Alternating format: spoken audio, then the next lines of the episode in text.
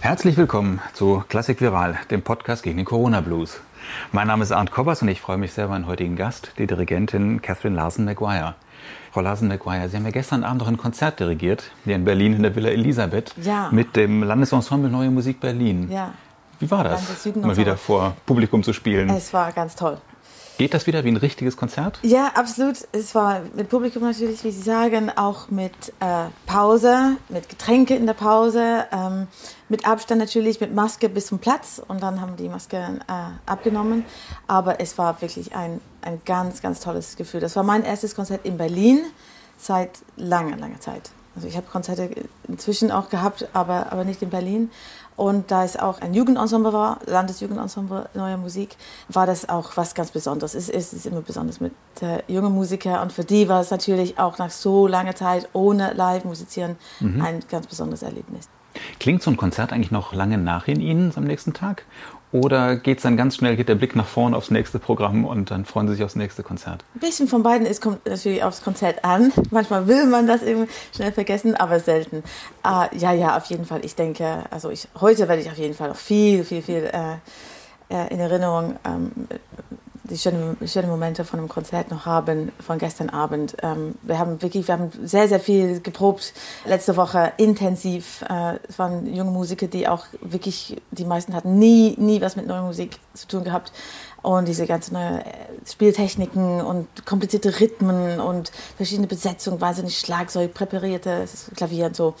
Und äh, nach so einer intensive Woche, dann, äh, das vergisst man auch nicht, nicht so schnell. Mhm. Aber es war, es war wunderschön. Und auch, wie gesagt, für uns alle auch wieder live zu musizieren, war ein Genuss. Das heißt, Sie können auch richtig das hinterher genießen, können auch zufrieden sein. Es gibt ja auch Dirigenten, Kollegen von Ihnen, die sagen, immer stimmt irgendwas nicht und irgendwo hat man noch einen Fehler und denkt sich, auch beim nächsten Mal muss man es besser machen. Und das ist der Antrieb, immer weiterzumachen. Oh ja, auf jeden Fall. Es ist, ja, man kann das immer besser machen. Mhm. Immer. Wenn man das perfekt, wenn perfekt wäre, wäre es mhm. überhaupt, äh, überhaupt kein Spaß. Aber ähm, Nee, äh, von beiden. Ich meine, die Atmosphäre und äh, die Energie muss stimmen. Und gestern Abend hat in der Hinsicht alles wunderbar gestimmt. Auch was von, von jungen Musikern, was man auch äh, zurückbekommt als Dirigentin, von jungen Musikern an Energie und Begeisterung, Enthusiasmus, ähm, Idealismus. Das ist unglaublich schön. Mhm. Und ähm, wenn das stimmt, das ist für mich das Wichtigste. Natürlich ähm, bei einem schwierigen Konzert mit äh, neuer Musik, es wird ja nicht alles perfekt sein. Das mhm. ist ganz klar soll natürlich, aber es wird nicht perfekt sein. Und ähm, Hauptsache ähm, ist ein tolles Erlebnis für alle, auch mhm. für das Publikum. Und die mhm. haben das, glaube ich, auch sehr genossen. Das heißt, Sie genießen dann auch die Zeit im, im, Konzert.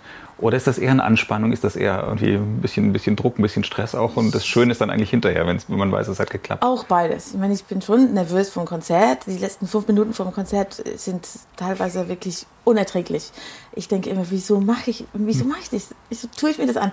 Und dann, wenn ich zum Glück, ich habe es auch, das ist, wenn ich auf, wenn ich auf der Bühne bin, dann ist es mehr oder weniger weg weil es gibt oft, wie Sie sagen, auch so viel zu denken, so viel zu konzentrieren, auch bei neuer Musik. Es gab ein Stück, wo ich auch quasi das Publikum auch mitdirigieren musste und äh, unglaublich viele Zeichen geben und auch sprechen mit Mikro und so. Ich war so eine Art äh, hohe Priesterin mhm. in dem in Ritu Ritual. Und ähm, wenn man so viel zu denken hat, dann hat man eigentlich keine Zeit, nervös zu mhm. sein. Aber schon Anspannung ist da. Man mhm. will das natürlich wirklich keinen Fehler machen. Was mögen Sie denn eigentlich am meisten am Dirigieren? Wirklich das Konzert dann geben, das Arbeiten im, im, Konzert? Oder sind die Proben schöner? Oder ist das Schönste eigentlich, wenn Sie da alleine zu Hause sitzen mit den Partituren und sich die Musik vorstellen und überlegen, wie, das, wie Sie das denn klingen alles bringen? Schön. Eigentlich ist es alles schön. Ja, zu Hause ist es auch schön, erstmal wirklich in ein Stück, Stück reinzugehen und ähm, auch die ganzen Hintergründe ähm, zu, zu forschen und so zu, zu lesen und über den Komponisten, ein bisschen auch, wenn ich Zeit habe, über die Zeit und über überhaupt die Geschichte von dem Stück und wie es passt überhaupt in der ganzen in, ja, in, in der Zeit, in der, es komponiert, in der es komponiert wurde. Aber natürlich auch die Probenarbeit soll auch Spaß machen. Ähm, manchmal hat man zu wenig Zeit oder selten zu viel, aber ähm, ein neues Orchester, man weiß auch nie, wie es denn läuft. Also nach fünf Minuten in der ersten Probe, dann weiß man, ah, okay, es wird eine schöne Woche oder äh, normalerweise ist es schön. Ich mag das wahnsinnig gerne, auch neue Menschen kennenzulernen, zu gucken, auch wie ein Orchester, ein neues Orchester, wie, wie es funktioniert. Es ist auch natürlich schön, zurückzugehen zum Orchester, was man schon kennt, alte Freunde zu sehen. ja, und dann, wie gesagt, die, diese Energie im Konzert ist toll. Und nach dem Konzert mit dem Musiker zu sitzen, ist natürlich auch sehr schöner Teil von der Arbeit. Äh, warum und seit wann wollten Sie eigentlich Dirigentin werden? Sie sind ja eigentlich studierte Fagottistin. Ne? Ja, ich habe zuerst eigentlich Musikwissenschaft studiert und danach Fagott, aber ich wollte immer dirigieren. Ich weiß überhaupt nicht warum, ähm, weil ich bin in einem relativ kleinen, nicht wirklich auf dem Land, aber in einem relativ kleinen Dorf in Nordengland aufgewachsen, wo nicht viel Musik war. Und ich war nicht oft im Konzert und ich habe bestimmt damals keine Dirigentinnen gesehen, aber fand die Idee irgendwie toll. Und dann, ich habe in Cambridge studiert, Musikwissenschaft, und da konnte man alles machen, was man wollte. Und manche Leute haben dann irgendwie Schauspiel gemacht und ich habe gesagt, okay, dann dirigiere ich jetzt mal, stelle ich mal einfach so ein Orchester zusammen von Freunden. Und äh, es gab auch viele Leute, die wollten spielen, viele sehr gute Instrumentalisten, auch die andere Sachen studiert haben. Und äh, dann haben wir einfach ein Orchester zusammengetan und fünfte Beethoven habe ich dirigiert. Ich, das muss ganz furchtbar gewesen sein. Ich kann mir das überhaupt nicht vorstellen, wie das war. Ja, dann bin ich ein bisschen zum Fagott gegangen, auch bin nach Deutschland gekommen. Aber ich habe immer weiter dirigiert. Ich habe Laienorchester dirigiert. Auch hier in Berlin, als ich studiert habe, habe ich schon ähm, die Otto-Symphoniker dirigiert, ein sehr großes Laienorchester auch sechs Jahre lang. Und da lernt man unglaublich viel. Auch mhm. Sachen, die man wirklich im Dirigierstudium nicht, nicht lernt. Und auch so eine, eine wöchentliche Probenarbeit mit, mit einem großen Orchester ist wirklich sehr, sehr wichtig. Nebenbei natürlich immer Fagott, dann habe ich auch Meisterkurse gemacht, habe Unterricht genommen und ähm, immer mehr und mehr dirigiert. Und dann, ich war dann Solofagotistin an der, an der Komischen Oper bis vor neun Jahren. Dann habe ich gedacht, okay, ich will jetzt wirklich dirigieren, jetzt oder nie es war, war sehr, sehr schön, natürlich auch in der komischen Oper. Mein Mann ist Opernsänger. Und ähm, es war sehr gemütlich, es ist ein, ein, schönes Leben und ein bisschen Kammermusik und ein bisschen ab und zu mal was dirigieren. Und, aber ich habe gesagt, ja, wie gesagt, jetzt oder nie, habe ich gemacht und ich bin sehr, sehr froh, weil mein Leben ist komplett anders. Viel, viel, viel mehr arbeiten. Das kann man vielleicht nicht sagen, aber äh, es ist so. Und ich reise natürlich viel, viel, viel mehr. Und äh, naja, immerhin vor mhm. Corona lerne viele neue Leute kennen und viele neue Stücke und ähm, es ist viel abwechslungsreicher. Mhm. Ist, äh, Aber dieser Umweg übers Fagott, war der, war der nötig oder wollten Sie den machen? Nee, oder? der war nicht unbedingt nötig. Mhm. Aber hätten Sie das geschafft oder wäre das damals möglich gewesen, tatsächlich nur Dirigentin zu werden? Wer weiß. Ähm, also damals, vor 25 Jahren ungefähr, oder 30 fast, es waren viel, viel weniger Dirigentinnen mhm. als jetzt. Und irgendwie kam ich nicht auf die Idee. Und ich, ja, ich wünsche eigentlich, wünsche mir eigentlich, dass ich das, das früher gemacht hatte. Weil es hat mir immer Spaß gemacht. Es war auch schön, Fagott zu spielen. Und ich habe auch tolle Erfahrungen. Ich war hier in der Karajan Academy vom Philharmoniker. Ich habe dann zwei Jahre so, sozusagen als Akademistin dann beim Philharmoniker gespielt. Und das ist natürlich eine Erfahrung, die ich wirklich äh, nicht vermissen äh, wollte oder will. Aber sonst ja, es ist, ich, ich frage mich natürlich auch sehr oft, wieso bin ich dann irgendwie zum Fagott? Ich war ähm, in, dann irgendwie in, als Teenager war ich dann auch sehr äh, begeistert vom Fagott und ich hatte dann einen tolle Lehrer und dann bin ich nach Deutschland auch so einen bekannten Fagottlehrer und das war dann einfach nur der Weg. Der Weg führte dann ins Orchester ohne nachzudenken, ohne überhaupt zu sagen, mhm. bin ich sicher, dass ich das will und ähm, dann habe ich es gemacht und, und es ist zwar nicht schlimm, Mhm. Aber ich, ich denke. Ja. Mhm. Haben Sie, während Sie da im Orchester der komischen Oper saßen, haben Sie dann auch schon, also, also während Sie dem Orchester angehörten, haben Sie dann auch schon das Orchester dirigiert? Ja, ja, ich habe auch. Wie, wie ist denn das, das eigene Orchester zu dirigieren? Ja, ähm, nicht nur schön.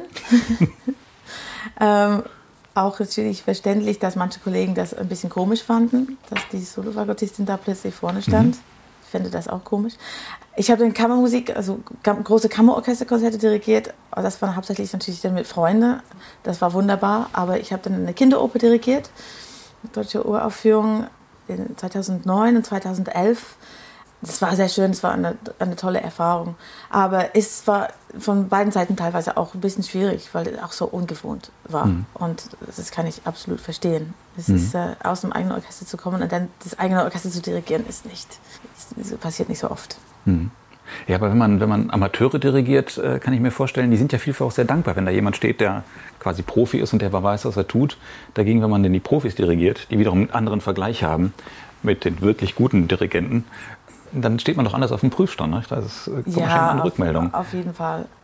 Ja, ich meine, wenn man als, als Fagottistin dann bekannt ist und plötzlich anfängt zu dirigieren, das finden Leute einfach hm, mhm. komisch. Hast du studiert oder wieso willst du das überhaupt machen? Bist doch eine von uns. Geh nicht irgendwie zu dunklen Seite äh, Ja, der Dirigent so. ist nicht mehr einer vom Orchester, ne? Das ja, genau. Ist, mhm. genau. Also Kollegen haben mir gesagt, wenn du jetzt weggehst und dirigieren, wir werden dich hassen. Und es ist so.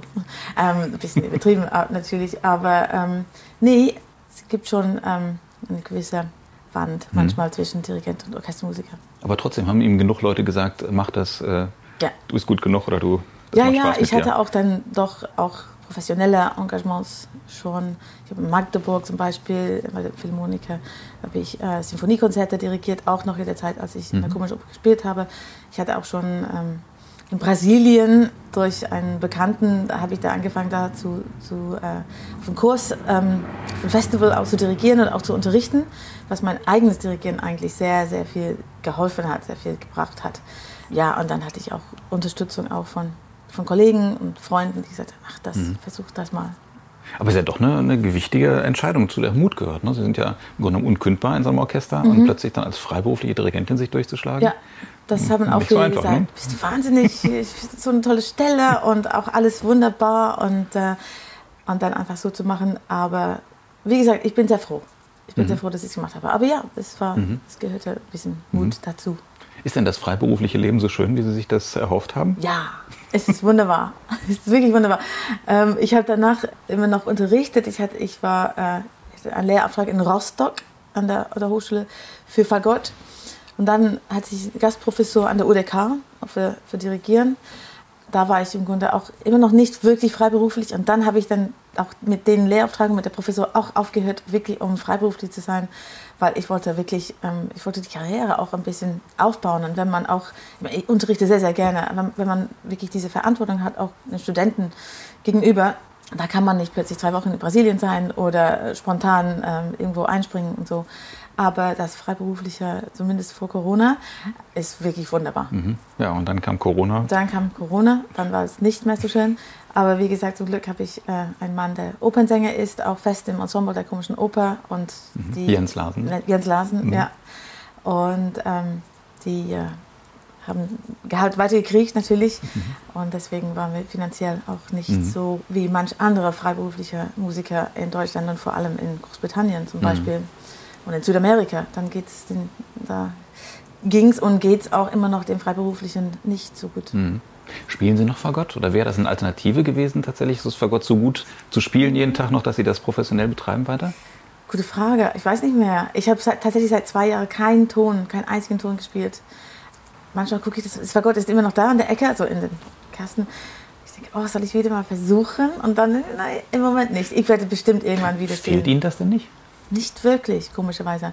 Mein erstes Instrument war eigentlich Geige als Kind. Und das spiele ich jetzt öfter. Wenn ich ein Stück lerne, dann spiele ich oft die Geigenstimme und Bratsche auch und ähm, für Striche auch ausprobieren und so. Und da habe ich noch ein bisschen Kontakt, finde ich, immer mit dem Klang und ich spiele noch ein bisschen auf Klavier, Klavier mhm. und so. Aber ähm, komischerweise fällt mir das Fagott nicht, obwohl ich das Fagott wirklich geliebt habe. Aber ich habe schon zu viel gespielt. Repertoire ist nicht wahnsinnig groß mhm. am Fagott. Auch was man im Orchester spielt für Solos ist auch nicht, nicht wahnsinnig aufregend. Wenn man schon ein paar Jahre im Orchester gespielt hat, hat man fast alles gespielt. Ja, deswegen mit Dirigent ist eine ganz andere Welt. Es gibt so viele Stücke zu entdecken mhm. und so viel zu tun, dass ich irgendwie so viel zu lesen und zu hören, dass ich im Moment das Fagott noch nicht vermisse. Aber mhm. ich werde bestimmt irgendwann wieder spielen. Jetzt habe ich gerade Lust zu spielen. Ist das eigentlich auch eine schönere Arbeit, als, als Dirigent sich vorzubereiten? Äh, wenn man Instrumentalist ist, muss man ja doch viel üben. Das ist ja viel einfach so die Fingerfertigkeit oder die, der, der Mund oder so. Ja. ja so stumpfsinnige Arbeit, wo man durch muss, damit man die Basis hat. Das Eig fällt beim Dirigenten ja weg. Ja, eigentlich ja. Also die, Arbeit des Dirigenten ist, ist nur im Kopf natürlich. Also die Technik, das kann man, sagt man, sehr, sehr schnell lernen. Und üben kann man das fast nur vor einem Orchester. Es gibt mhm. irgendwelche Übungen, nicht Gestik machen kann, aber natürlich ohne Klang ist es äh, nur halb so, halb mhm. so schön. Ja, wenn man Fagott übt oder ein Instrument übt, natürlich, man denkt, man soll natürlich immer auch mit dem Kopf und gucken, dass man einen schönen Klang hat und die Intonation und das wirklich ganz genau ist. Also richtiges Üben an Instrument ist, ist natürlich auch sehr in, im Kopf. Aber auch diese Stunden von irgendwie einer Doppelzunge üben oder irgendwelche Fingerübungen machen, ja, es ist man muss nicht immer 100% konzentriert im Kopf dabei sein. Man kann an was ganz anderes denken. Das soll man natürlich nicht. Aber beim, beim Dirigieren natürlich ist es alles nur im mhm. Kopf. Und man muss voll konzentriert, voll fokussiert sein. Wenn ich eine Partitur lerne, ich merke, ich bin zu spät ins Bett gegangen oder noch ein Glas Wein zu viel getrunken habe, dann irgendwie, das, das geht dann nicht so schnell. Ähm, in den Kopf mhm. rein. Mhm. Sie haben ja gestern Abend zum Beispiel ein, ein, ein, Programm dirigiert, ausschließlich mit neuer Musik. Und Sie machen ja recht viel neue Musik. Mhm. Ist das Ihre Passion oder ist das auch ein Weg, äh, im Grunde um Aufträge zu kriegen oder in die Szene reinzukommen, als noch nicht ganz arrivierte Dirigentin? Ähm, vielleicht auch. Es ist nicht meine Passion, nicht meine einzige, aber ich, ich interessiere mich sehr für neue Musik es gibt natürlich Dirigenten, die spezialisiert sind auf neue Musik. Ich bin nicht eine davon. Im Moment irgendwie äh, habe ich gerade wieder eine neue Musikphase. Und es stimmt auch, dass es ein Weg ist, oft ähm, reinzukommen, wenn man Ensembles dirigiert oder vielleicht neue Musikkonzerte bei Orchestern. Man hofft, dass es dann gut läuft und man dann wieder eingeladen wird. Aber ich finde es auch schön, wenn Dirigenten alle, wirklich alle Aspekte von, von Musik kennen. Und ich versuche das, was ich von klassische Musik oder romantische oder von Symphonik, was ich da mache, auch in die neue Musik zu tun, auch Phrasen zu dirigieren, auch wenn man nur irgendwas völlig äh, Abstraktes hört, versuche ich auch immer eine Struktur zu finden an einer Phrase und nicht nur irgendwie 7 gegen 4 und das auf der fünften Septul 32 kommt die zweite Dose von links, sondern auch einen Sinn zu, zu sehen, wie, genau wie bei einer Brahms-Symphonie. Das ist auch eine Herausforderung bei neuer Musik. Nicht nur, dass es irgendwie perfekt zusammenpasst, sondern dass es auch wirklich Musik ist, dass das Publikum auch begeistert. Mhm. Das ist eigentlich meine, meine Passion für neue Musik, dass es ähm, das Publikum auch interessiert. Versuchen Sie auch neue Musik auswendig zu lernen? Ja, aber ich dirigiere neue Musik, habe ich nie auswendig mhm. dirigiert. Tatsächlich, manches würde, würde gehen, aber auswendig lernen ist, ist ein Weg, einfach das Stück besser kennenzulernen. Finde ich auch, man, man lernt irgendwelche Strecken, irgendwie zwei komplizierte Zeiten, wo man viel machen muss, sozusagen auch viel im Kopf haben. Man lernt irgendwie vielleicht 20 Takte auswendig und dann hat man ein sehr sicheres Gefühl in dem Moment. Aber so ein ganzes Stück ähm, würde ich wahrscheinlich nicht ganz auswendig machen. Ist ja wesentlich schwerer, ne? Zumindest bei einem romantischen Stück oder einem tonalen Stück ja. gibt es irgendwie Formverläufe und es ist immer eine gewisse Logik drin, die man ja, es ist schwer natürlich, wenn bei vielen Taktwechseln, aber das ist auch, das ist eine Arbeit auch wie, wie mhm. Fingerübungen ein bisschen am mhm. Fagott zum Beispiel. Mhm. Das einfach, einfach auswendig zu lernen, okay, die Takte, die Reihen von Takte und die paar ähm, Einsätze und so, das ist einfach eine, ja, eine Gehirnübung, halt mehr als eine intellektuelle äh, Herausforderung. Aber das ist immer gut, äh, Strecken auswendig zu, zu können. Und im Konzert ist das ähm, genauso interessant? Kann man da genauso interpretieren, im Grunde genommen? Oder eine Lesart finden für ein Stück? Oder sind Sie dann manchmal nur so eine Verkehrspolizistin, die dann irgendwie regeln muss, dass alles zusammen bei neuer Musik? Bei neuer Musik. Oh nein, man muss. Also manchmal hat man das Gefühl, sie sind so wie so ein lebendes Metronom dann vorne und äh, nee, nein, das, das, alles zusammen. das meine ich ja gerade, dass, dass ich versuche nicht das zu sein. Also das zu sein natürlich, erste Linie. ähm, aber auch, auch wirklich Musik reinzubauen und schöne Klänge zu suchen und auch Zusammenhänge und auch, dass man Kammermusik äh, spielt innerhalb von einem Ensemble oder innerhalb von einem Orchester, dass man weiß auch, wer zusammen eine kleine Gruppe innerhalb von einer Textur bildet. Auch Phrasen zu finden, wie gesagt, und Höhepunkte und Dramatik auch rauszubringen, wie, genau wie bei einer Symphonie. Symphonie. Mhm. Mhm. Ich habe mal geschaut, Sie haben in den letzten Wochen und Monaten äh, unter anderem auch die Beethoven 8. Symphonie dirigiert, Sie haben Romeo und Julie dirigiert, aber eben auch einige Raritäten, wie das Hafenkonzert von Ginastera, die Sinfonietta von Raff und von Louis Parfarin, die dritte Sinfonie. Ich weiß nicht, ob das äh, Konzerte fanden zum Teil statt, zum Teil ja nicht statt, aber es stand jedenfalls auf Ihrem ja, Programm. Ja. Sind das auch so Marktlücken, dass Sie solche Raritäten machen, weil irgendwie die ganz großen Namen sagen, also so ein Ginastera machen wir nicht? Nee. Oder ist das was, was Sie wirklich interessiert und was Sie spannend finden? Äh, ganz pragmatisch irgendwie, das ist, wie ein Programm zustande kommt, ist, ist immer unterschiedlich. Mhm. Bei der Ginastera war das einfach so, dass ähm, das hat noch nicht stattgefunden, das ist äh, verschoben auf nächstes Jahr in Frankreich. Das war eine Harfenistin auch eingeladen in dem Programm, nicht natürlich von mir, von dem Orchester. Und sie hat dann diese Hafenkonzert ausgesucht. Es ist ein tolles Stück und dann haben wir das Programm drumherum gebaut, mit einem anderen Stück auch von Ginastera. Und äh, Farranc, Louise Farranc, das kommt ähm, immer öfter, sie, das ist eine französische Komponistin aus dem 19. Jahrhundert. natürlich, man sucht auch gute Komponistinnen, auch vor allem aus der Zeit, neue Musik, neue, also lebendige oder 20, 21 Jahrhundert gibt es tolle Komponistinnen, aber man kennt nicht so, so viele aus der Zeit von Brahms oder Schumann. Das sollte bei einem Festival in den USA stattfinden, wo auch ein Fokus auf Komponistinnen sein sollte, ähm, auch wegen 100 Jahre Wahlrechte der Frauen in den USA hat leider auch nicht stattgefunden, das Festival. Und ähm, RAF Sinfoniette war einfach nur, weil wir äh, auch wegen Corona, auch das war in Slowenien, das hat auch äh, stattgefunden, weil wir kleine Gruppen aus dem Orchester bilden mhm. mussten. Wir haben dann nur Kammermusik sozusagen, das war äh, ein, ein, Stück für Bläser. Mhm. Wir haben Streichestücke Holzbläser, also Bläser und dann Blechbläserstücke gemacht. Also das war einfach nur ganz viele verschiedene Gründe. Das mhm. war kein Prinzip der, mhm. Ja, es gibt so viele spannende Komponisten, die so selten auf den Konzertprogrammen auftauchen. Das stimmt allerdings auch. Mhm. Ja, ja. Und es ist immer schön, wenn man sowas findet. Und ja. das Publikum ist auch begeistert und die Musiker sind auch begeistert. Oh, wieso spielen wir das nicht, nicht mhm. öfter? Es ist sehr, sehr schön, sowas. Es ist natürlich auch Arbeit ja. für Sie, solche, solche Stücke zu, zu erarbeiten, wenn Sie nicht wissen, wann können Sie das jemals wieder dirigieren. Mhm. Ja, Sie, wenn Sie die großen auch. Sinfonien lernen, dann wissen Sie genau, die können Sie ja, regelmäßig dirigieren. Ja, ja. Aber ja, Arbeit ist natürlich nie äh, umsonst. sage ich immer, muss ich mir auch immer sagen, in der Corona-Zeit, weil natürlich, man wusste auch nicht, ob ein Konzert stattfindet oder nicht. Man hofft immer, manche Konzerte waren dann sehr, sehr kurzfristig, also nur zwei Wochen, genau das Konzert mit Inestere. Sogar nur zwei Wochen vor dem Konzert haben die das, sie haben das wirklich, okay, wir machen das dann doch ohne Publikum und dann doch mit, dann, äh, dann mit Streaming oder so und, ähm, und dann doch äh, wir können ja nur 18 Leute auf der Bühne haben und dann könnten wir das Programm nicht machen. Aber die Arbeit, auch wenn man das Stück auch nie aufführt, man macht so viel um das Stück herum, man lernt so viel, das ist äh, nie umsonst. Mhm. Sie dirigieren ja auch solche Freiberufler-Ensembles wie Ascolta und Ensemble Modern und Resonanz und Musikfabrik und sowas. Ist das ein großer Unterschied zum traditionellen Sinfonieorchester? Von der Arbeitsweise her und wie Sie mit dem, mit dem Ensemble umgehen, mit der Zusammenarbeit her? Ja, vielleicht. Also diese Ensembles sind alle auch neue Musikensembles, so wirkliche Spezialisten, Experten. Und als Beispiel das Ensemble Ascolta aus Stuttgart. Das sind sieben Typen, die wirklich so, also sie spielen jetzt schon seit 25 Jahren zusammen. Die sind so immer noch so, so begeistert von der Arbeit mit neuer Musik. Die spielen alle in verschiedenen Orchestern, nicht fest, aber für die äh, alle, ich hoffe, ich bin richtig zu sagen, dass für die die neue Musik ist absolut ähm, das Wichtigste, was sie machen. Die unterrichten auch viel, sind äh, Professoren teilweise. Und die sind gnadenlos mit den Proben. Die wollen nicht aufhören. Mhm. Das müssen wir nochmal machen, das müssen wir nochmal machen. Und die haben wir, es ist ein Luxus, wir haben so viel Probenzeit. Wenn man da ein Projekt macht, wir hatten, das war mein erstes Konzert eigentlich letztes Jahr nach Corona in, im Sommer, als alles ein bisschen aufgemacht worden ist.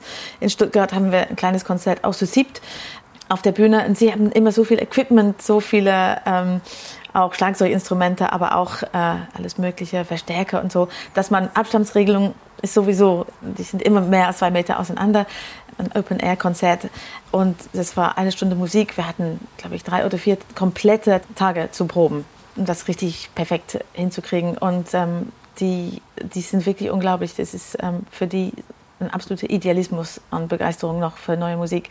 Wobei in einem anderen Orchester, das ist natürlich anders. Das ist ein, ein Job und mhm. es ist auch richtig so.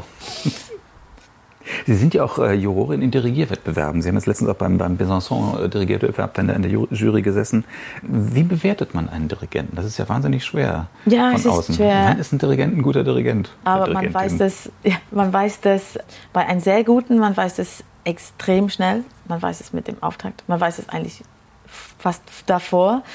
Bei Besançon ist es unglaublich. Ich war die letzten drei Male 2017, 19 und dieses Jahr sogar haben die das ähm, hat es auch stattgefunden, die Vorrunde. Ich war in der Vorrunde und auch in der, in der Hauptrunde im September. Wir sehen dann 270 junge Dirigenten. Es ist alles live mit zwei Klaviere und zwei äh, Juroren und ähm, Normalerweise hätte die sich ja sein sollen, war natürlich nicht der Fall. Normalerweise machen wir das in, in Berlin, Paris, Besançon und auch in Beijing und Montreal mit den gleichen Pianisten, gleiches Repertoire. Jeder Kandidat hat ungefähr zwölf Minuten. was man denkt, es ist, oh, es ist nicht so viel, wie, was soll ich denn zeigen? Aber wie gesagt, man weiß sehr schnell. Natürlich sucht man gute Schlagtechnik, man sucht jemanden, der die Stücke gut kennt. Aber man sucht natürlich eine Persönlichkeit, ein fantastischer Musiker, jemand, der auch gleich mit zwei Klaviere anfängt, Musik zu machen. Und das mhm. ist absolut möglich. Und dieses Jahr war das so, wir hatten La Mer für zwei Klaviere das sollten die Kandidaten durchdirigieren, also fünf Minuten, nicht das ganze Stück. Und dann äh, Beethoven, und da sollten die arbeiten. Die Pianisten sind unglaublich gut, die spielen aus der Partitur. Und die besten Kandidaten haben wirklich gesagt, jetzt brauchen wir ein bisschen mehr zweites Horn oder Pizzicato in Bass ein bisschen mehr oder so. Und wirklich, man kann, die Pianisten sind so gut, man kann den Klang wirklich total ändern in fünf Minuten und richtig proben und Artikulation machen und Phrasen arbeiten. Und dann, man merkt sofort, wenn jemand ein Konzept hat und Musik machen will und eine Ausstrahlung hat und eine Verbindung zu den Pianisten, eine Verbindung zu der, zu der Musik und äh, mit seiner Gestik und seiner Begeisterung und alles Mögliche in diesen zwölf Minuten wirklich die Musik zum Leben bringt. Mhm. Das heißt also, wenn, man, man spürt auch, wenn ein Dirigent zwei Klaviere äh, dirigiert, ob er eine Vorstellung von Klang hat. Auf jeden Fall. Man spürt auch, ob er kommunizieren kann. Auf meine, jeden das ist Fall. ja auch ein ganz wichtiger Punkt beim Dirigieren, ja. dass man mit den Musikern kommuniziert und irgendwie was, ihnen was vermitteln kann und ja, sie ja. mitreißen kann. Ja, und das geht, wenn da nur zwei Leute am Klavier sitzen. Absolut. Und die Pianisten so gut, sind so gut, natürlich nach, nach 270 Kandidaten, die kennen die Stücke so gut, die spielen genau, was der Dirigent dirigiert. Mhm. Und das ist manchmal, man sagt manchmal, das ist richtig gemein. Wenn es nicht klar ist, dann ist es budum. Und wenn es klar ist, ist bah. Und ähm, das, ist, das ist ein sehr grobes Beispiel.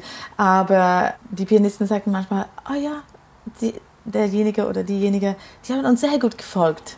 Äh, Also die, die Dirigenten denken manchmal, die machen irgendwas, aber eigentlich machen die nichts. Sie dirigieren hinterher oder ja, mit? Mhm. hinterher nichts beeinflussen, einfach nur es wird immer dann ein bisschen langsamer, es ist dann alles ungeformt.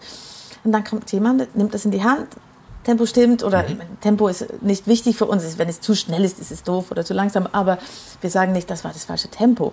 Wenn es überzeugend ist, ist jeden, jedes Mhm. Tempo ist, ist gut, ist richtig. Ähm, und wenn jemand das so schnell beeinflussen kann, auch wirklich das Tempo, die man denkt, oh Gott, das ist furchtbar langsam. Aber es war überzeugend. Er wollte das oder sie wollte das so machen. Die Pianisten haben das auch übernommen, genau was er wollte sie. Und es ist überzeugend. Dann sagen wir, ja, gut, Mhm. wunderbar, nächste Runde. Sind denn viele Talente dabei oder sagen Sie, es gibt so einige wenige Männer oder Frauen, die das wirklich ganz toll machen und der ganze Rest ist, naja, sie sollten vielleicht doch irgendwie lieber beim Instrument bleiben? Naja, so gemeint darf darf man es nicht sagen, aber äh, ja, so ist es. Also von 270 gibt es vielleicht 10, wo wir wissen sofort nach einer Sekunde, das ist super, das ist unglaublich gut. Dann gibt es vielleicht 30, wo wir sagen, oh, oh, da wissen wir sofort, nein, das, vielleicht soll man da lieber was anderes machen.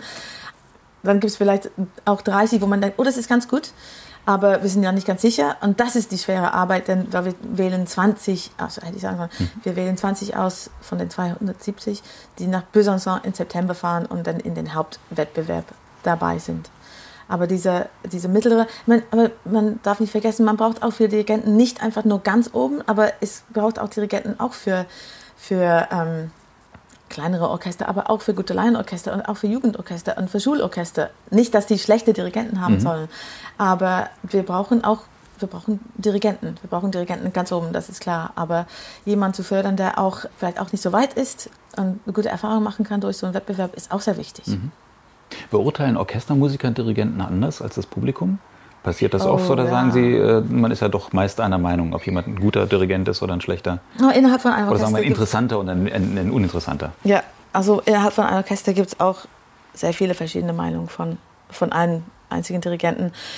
Aber vom Publikum ist der Mein ist aus, ist, ist, ist es wirklich, der Unterschied ist wirklich sehr, sehr groß in dem Mein- Meinungsunterschied. Ein Dirigent kann von hinten sozusagen vom Publikum unglaublich toll aussehen. Wirklich viel Show. Das mag das Publikum. Es sieht auch toll aus manchmal. Das sehen wir auch sehr oft im Wettbewerb. Auch viel, viel Show. Aber für ein Orchester ist es manchmal wahnsinnig schwer, damit zu spielen. Äh, Es ist ähm, es ist auch nicht ganz klar, was, was gemeint ist. Und äh, man hat das Gefühl, manchmal, manche Dirigenten dirigieren wirklich mehr fürs Publikum als fürs Orchester oder vor allem für die Musik, was das Allerwichtigste ist. Ich weiß noch, in der, in der komischen Oper hatten wir einmal einen Dirigent, vielleicht nicht nur einmal, aber einmal ein Dirigent und es war sehr, sehr schwer mit dem oder der, soll man nicht sagen, mit dem zu spielen. Und dann äh, der Klarinettist, der neben mir saß, hatte mal eine ein, ein Nummer Pause und ging mal raus und kam wieder an, zu gucken und zu hören. Und er meinte, du kannst es nicht glauben, es sieht so toll aus. Vom, Im Publikum, in einer Probe natürlich nicht, in der, in der Aufführung. Und wir wussten alle, wie, wie schwer das war, den mhm. zu spielen. Und mhm. es kann wahnsinnig täuschen, natürlich. Und das Orchester macht unglaublich viel von alleine sehr, sehr mhm. oft. Mhm. Die, die, Orchestermusiker retten die Dirigenten sehr, sehr oft. Mhm. Und dann kommt natürlich eine Kritik, oh, der Dirigent war unglaublich toll, das Orchester kam ja nicht ganz mit oder so.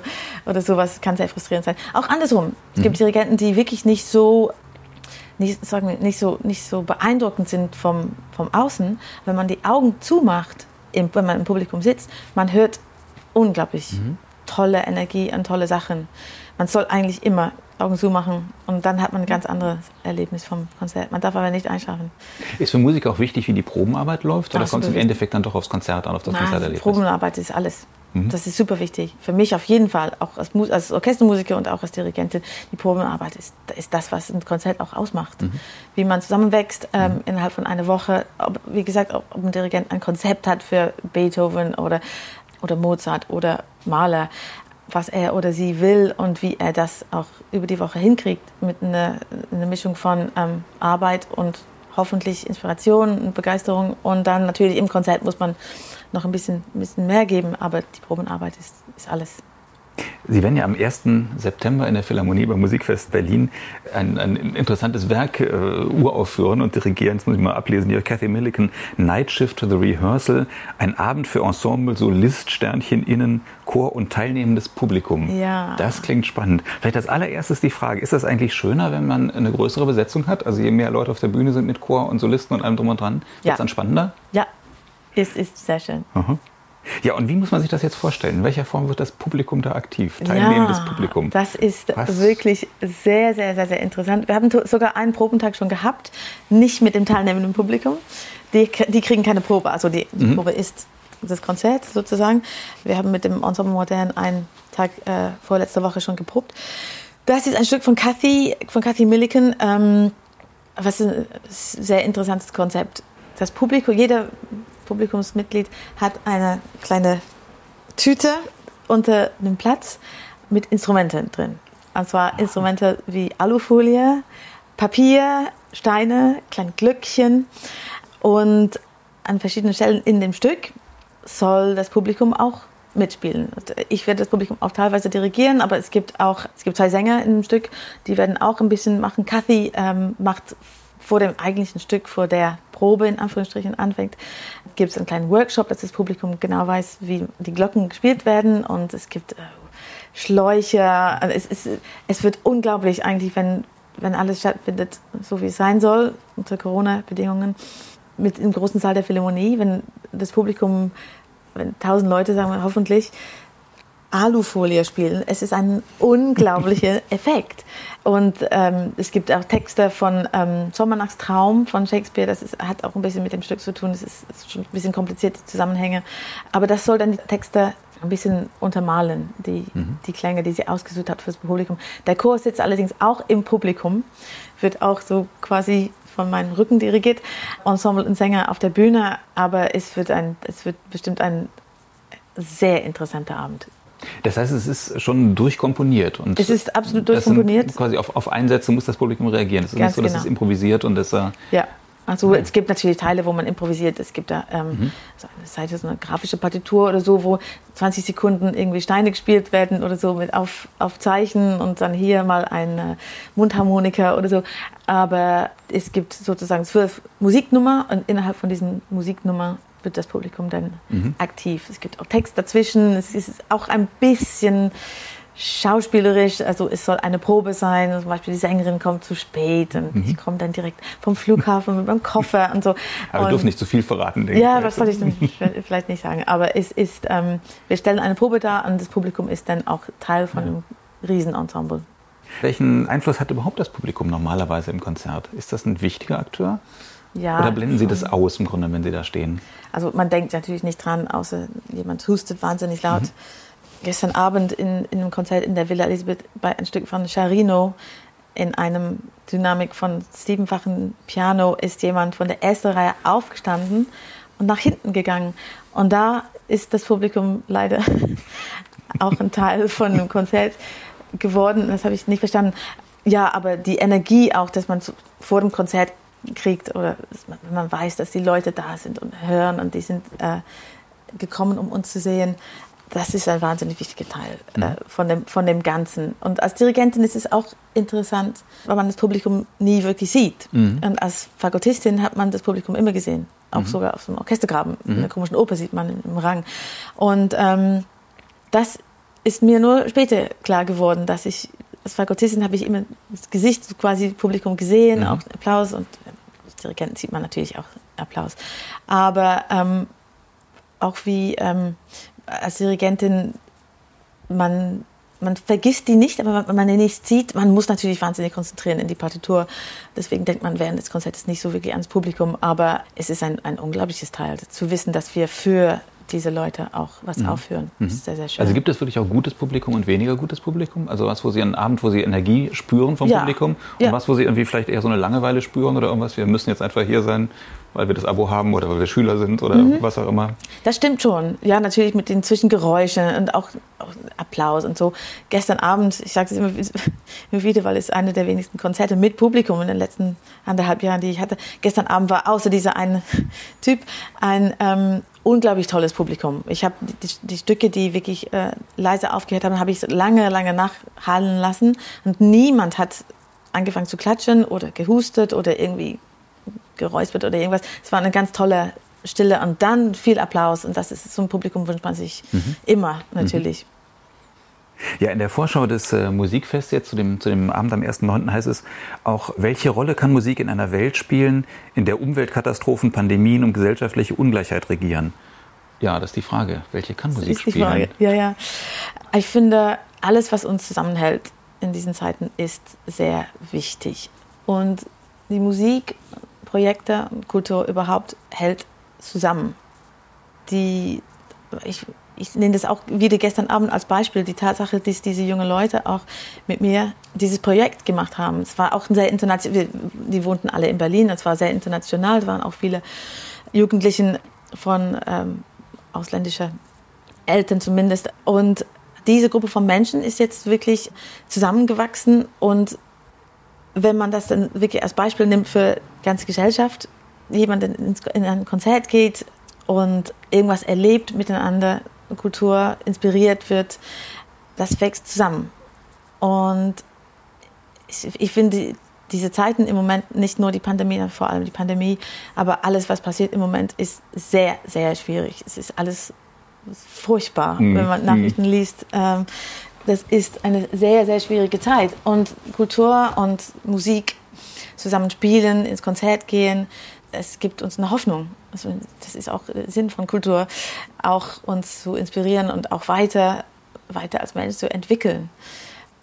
Wenn wir das verlieren, dann ist natürlich, gibt auch keinen Grund zu leben, ist vielleicht ein bisschen übertrieben, es gibt ja immer einen Grund zu leben. Aber ähm, solche, solche Sachen, die uns ähm, wirklich auch, ja, ich kann nur zusammenbringen, mhm. ähm, sind unglaublich wichtig. Ähm, auch das Beispiel von in Südamerika, wo ich auch sehr viel gemacht habe vor Corona, auch mit Jugendorchester, mit Ensembles, aber auch mit, mit Profis, wo in Ländern, wo es ist nicht so schön ist wie hier.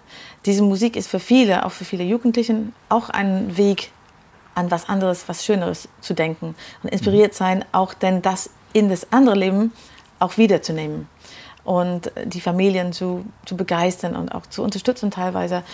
Das Suchen für irgendwas, was schön ist, mhm. ist, ist, wahnsinnig wichtig ja. in diesen Zeiten. Ja. ja, diese Frage, die ich da gerade zitiert habe, also welche Rolle kann Musik spielen in Zeiten der, der Krise und der Unsicherheit, die ist ja nicht als Überschrift für das Musikfest Berlin, sondern speziell für diesen genau. Abend mit der, mit der Publikumsbeteiligung. Ja, ist das ein Weg, das Publikum zu beteiligen? Oder würden Sie sagen, das ist ein Gag, das ist eine lustige Sache, mache ich gerne mal, aber ähm, eigentlich braucht die klassische Musik das nicht? Es ist mehr als ein Gag. auf jeden Fall. Aber wir wollen natürlich nicht jedes Konzert mit Publikumsbeteiligung mit Steine und Alufolie haben. Das ist auch nicht der Sinn von einem Konzert. Aber um das Publikum auch vor allem, es ist nur ein Zufall, dass es nach Corona ist, aber das Publikum richtig da einzubeziehen, nach dieser Zeit ohne Publikum, finde ich, es passt gerade sehr, sehr gut in, in diesen Zeiten. Und es, es, wird eine schöne Sache fürs Publikum, auch in der Philharmonie quasi sozusagen zu spielen, mit uns zu, zu spielen.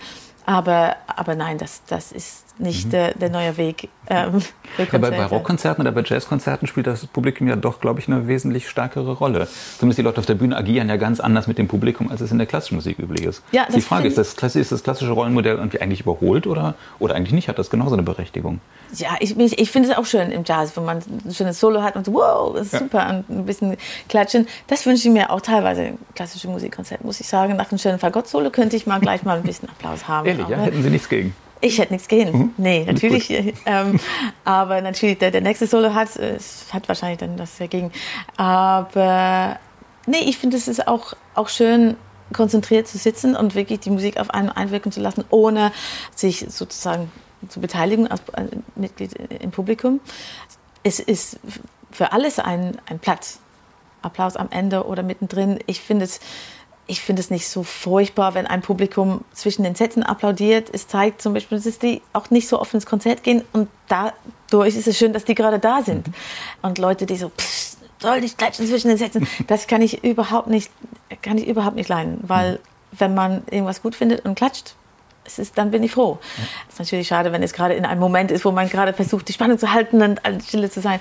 Aber nein, Jazzkonzert ist Jazzkonzert und Klassik ist Klassik. Und ja, wenn es ein bisschen, wenn die Grenzen zwischen allen ein bisschen poröser werden, habe ich überhaupt nichts dagegen. Aber ein klassisches, klassisches Konzert ist auch was Schönes. Mhm. Mit einer Beethoven-Symphonie, mit kein äh, Klatschen zwischen den Sätzen und äh, wirklich sehr konzentriertes Zuhören ist auch was Tolles. Ja, dann hoffen wir, dass wir demnächst wieder viel Gelegenheit haben werden, im, Publikum, im, im, Konzert zu klatschen. Wie sieht denn Ihr Terminplan jetzt aus? Also normalisiert sich jetzt alles wieder nach der ja, Corona-Pause? Geht es wieder los? Wenn es so weitergeht, wie es soll, ist, ist es super. Ähm, ich habe äh, dann auch relativ viel in Großbritannien zu tun. Ich habe ein London Philharmonic Orchester, wo ich auch früher viel gespielt habe als Fagottistin. Habe ich ein Sinfoniekonzert mit der zweiten Sinfonie von Brahms. Das wird auch eine interessante Sache, das Orchester zu dirigieren, die ich auch viel gespielt habe, aber ich habe seit das letzte Jahr, das ist ja nur fünf Jahre her, dass ich da gespielt habe als, als äh, Aushilfs-Solofagotistin. Und dann habe ich auch in Großbrit Großbritannien in Wales mit BBC äh, Wales habe ich ähm, auch eine Uraufführung, eine neue Musikkonzert, eine Uraufführung von Alexander Goer, mhm. ein äh, sehr ja, in, in, Großbritannien auch sehr bekannter ähm, älterer mhm. Äh, Komponist, 89 Jahre alt. Das Stück sollte mehrmals aufgeführt, uraufgeführt äh, werden in, äh, in den letzten zwei Jahren, aber hat nicht geklappt bis jetzt. Das ist äh, Ende Oktober. Auch in Nordengland, in Royal äh, Northern Symphonia, ein, ein Symphoniekonzert. Also ich habe ich hab wirklich viel zu tun. Es geht wirklich auch Woche für Woche. Äh, ich nur, mhm. ich hab, hoffe wirklich nur, dass es, dass es alles so bleibt, ja. wie es wie es sein ja. soll. Ich bin auch mit dem Young Israel Philharmonic in Jerusalem im Dezember. Freue ich mich sehr drauf. Ich war nie in Israel. Und ähm, ja, muss man einfach die Daumen drücken. Ja, für alle, ja, nicht nur für genau, mich natürlich, genau. für alle, für das mhm. Orchester, fürs Publikum, dass alles so, so geht mhm. wie geplant. Ja, drücken wir uns die Daumen. Allerletzte Frage, wenn Sie doch mal so durchhängen und so ein bisschen äh, wieder frischen Lebensmut brauchen und sowas, gibt es eine Musik, äh, die Ihnen hilft, wo Sie wissen, wenn Sie die hören oder auch selbst spielen, dann geht es Ihnen wieder gut? Ja, also schon. Also ich bin ein großer Fan von John Adams. Äh, irgendwas, was sehr rhythmisch ist und ein bisschen poppig oder jazzig, mag ich, mag ich schon sehr gerne. Auch nach einem Konzert, wenn ich immer noch so ein bisschen auf einer Adrenalin-High bin, dann höre ich auch oft sowas oder auch ganz normales Popmusik. Oder, aber John Adams ist immer so ein bisschen gute Laune-Musik für mich, muss ich sagen. Aber ja, alles. Ähm, alles, was viel Energie hat und auch oft Sachen, die rhythmisch sind, ähm, um die Energie irgendwie zu, noch zu, zu behalten oder wieder zu finden. Das hilft schon. Ich höre immer Musik. Ich hab, manche Musiker hören, glaube ich, nie so Hausmusik. Ich höre ich höre immer was. Manchmal nicht, nicht natürlich nicht mit gezielten, konzentrierten Hören, aber ähm, ich habe immer Musik an und ich will immer, immer was, was Neues entdecken. Ja, dann sage ich vielen Dank fürs Gespräch. Katrin ich habe zu danken. Vielen Dank fürs Zuhören.